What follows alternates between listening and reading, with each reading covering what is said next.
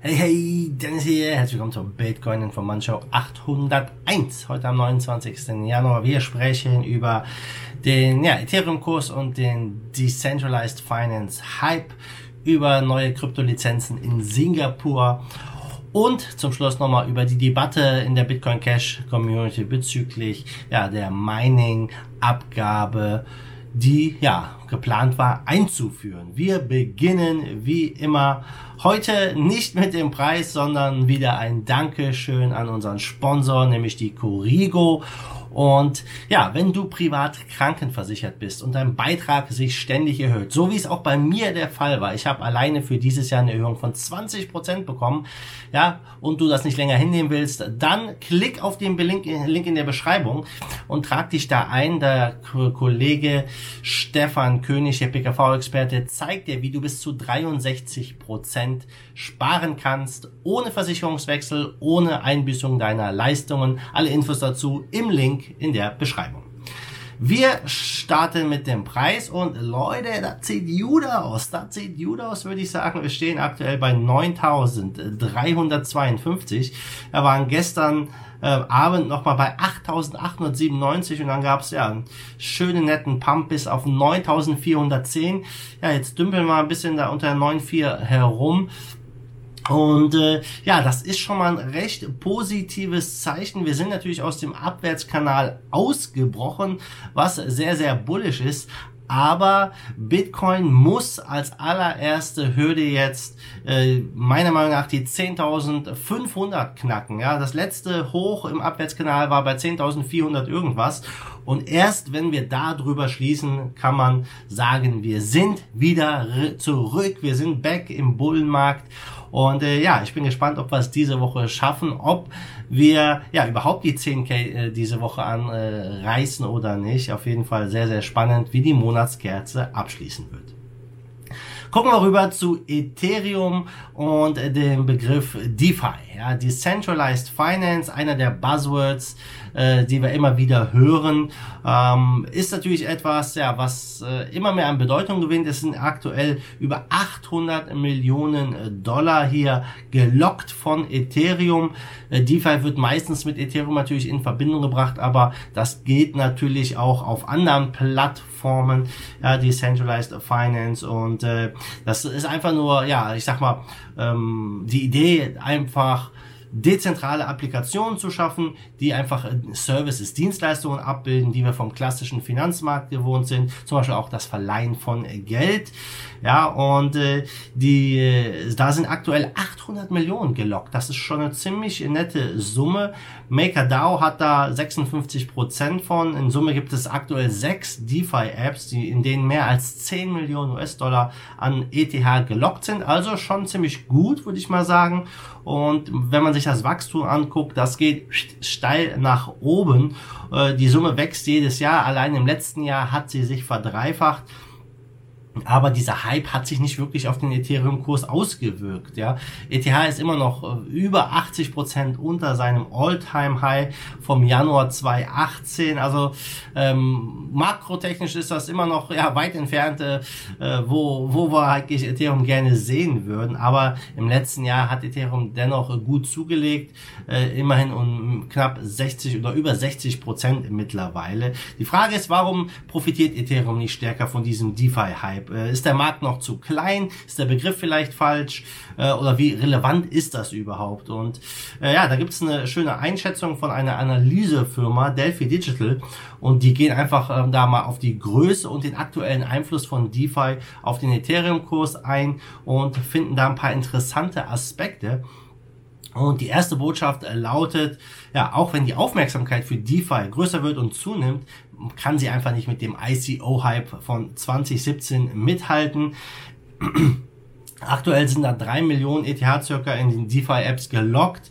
Ja, auch wenn die Zahl angestiegen ist, ist das immer noch nur drei Prozent aller verfügbaren ETH. Also eine sehr, sehr kleine Summe. Und äh, wenn man sich das jetzt auch mal im Vergleich zum ICO-Boom ansieht, ja, dann sehen wir, dass ähm, ja da eine viel, viel, viel größere Summe an ETH letztendlich ähm, gedreht wurden. Und ähm, die ETHs sind ja da von den Leuten ich sag mal, einfach auf den Markt geschmissen wurden. Die äh, ganzen Projekte haben dann teilweise auf den Exchanges verkauft und so weiter und so fort. Ähm, Tatsache ist einfach, DeFi ist immer noch relativ äh, klein und ähm, wenn man ja dieses I den ICO-Boom nochmal äh, sich vor Augen führt, wer hat da investiert? Vor allem Neulinge, ja, neue Leute sind reingekommen, haben von den mega krassen Gains gehört, äh, hatten eigentlich keine Ahnung, was das Projekt macht, aber sie hatten diese FOMO, wollten nichts verpassen und sind rein in das Ganze und ja, das hat sich ein bisschen geändert. Äh, die Leute, die in DeFi investieren, das sind keine Neulinge, sondern das sind eher Leute, die Erfahrung an der der Kryptoszene haben ähm, und die wollen Ethereum länger halten in so einem in so einer äh, App letztendlich ein decentralized App und das ist ja ein anderes Klientel einfach mal, ja. Und äh, ja, um halt, ich sag mal, da wirklich einen Hype auszulösen, brauchen wir einfach wieder neue Menschen, die natürlich Ethereum kaufen und dann auch sagen, okay, wir, wir haben hier coole Decentralized äh, DeFi-Apps und möchten die Ethereum hier locken für einen gewissen Zeitraum. Also da sind wir noch weit von entfernt dass das wirklich einen großen Einfluss hat auf den Ethereum-Kurs. Gucken wir rüber nach Singapur. Singapur, ja, da ist eine neue Gesetzgebung jetzt äh, in Kraft getreten, wo Zahlungsdienstleister eine Lizenz beantragen müssen. Das trifft natürlich auch auf die Krypto-Leute zu und äh, das ist das Gesetz zur Regulierung von Finanzdienstleistern. Und die Monetary Authority of Singapore, die Zentralbank Singapurs, hat die Einführung von diesem Payment Service Act bekannt gegeben. Ja, das heißt, man muss jetzt eine Lizenz beantragen. Die haben das relativ flexibel gestaltet. Ähm, die, da gibt es drei Lizenzen letztendlich, drei Klassen von Lizenzen. Jedes Unternehmen muss eine der drei Lizenzen beantragen, entsprechend der angebotenen Dienstleistungen. So gibt es eine Geldwechsellizenz, eine Standardlizenz für Zahlungsdienstleister und eine Lizenz für große Zahlungsdienstleister.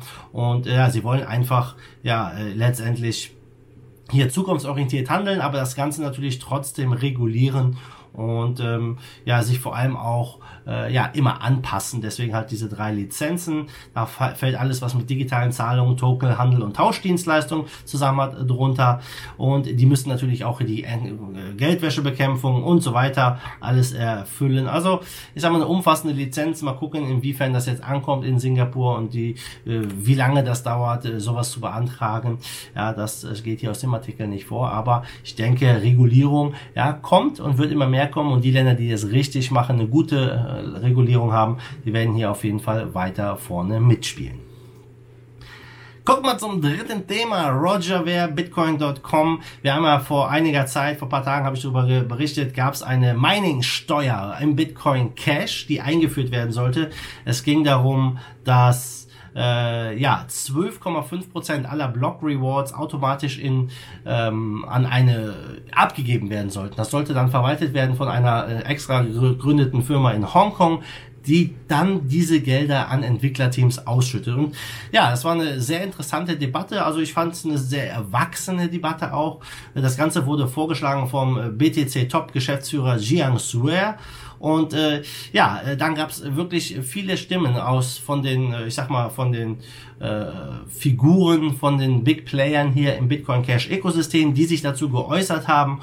Und Roger Ver, Bitcoin.com haben auch äh, dazu erstmal dafür gestimmt, haben gesagt, hey, wir finden das eine gute Sache und haben sich jetzt aber von diesem Vorschlag zurückgezogen aus dem einfachen Grund, dass es keine überwiegende Einigkeit gibt und sie wollen einfach einen Blockchain-Split verhindern und verhindern, dass die Community ja weiter auseinanderbricht. Und es ist eine gute Sache, es war bisher eine ziemlich gute Debatte. Natürlich ist das Thema jetzt nicht von Tisch. Man muss Wege finden, die Entwickler zu belohnen, zu äh, bezahlen und ich glaube, da wird es in der Bitcoin Cash Community noch einiges an Gesprächsbedarf geben.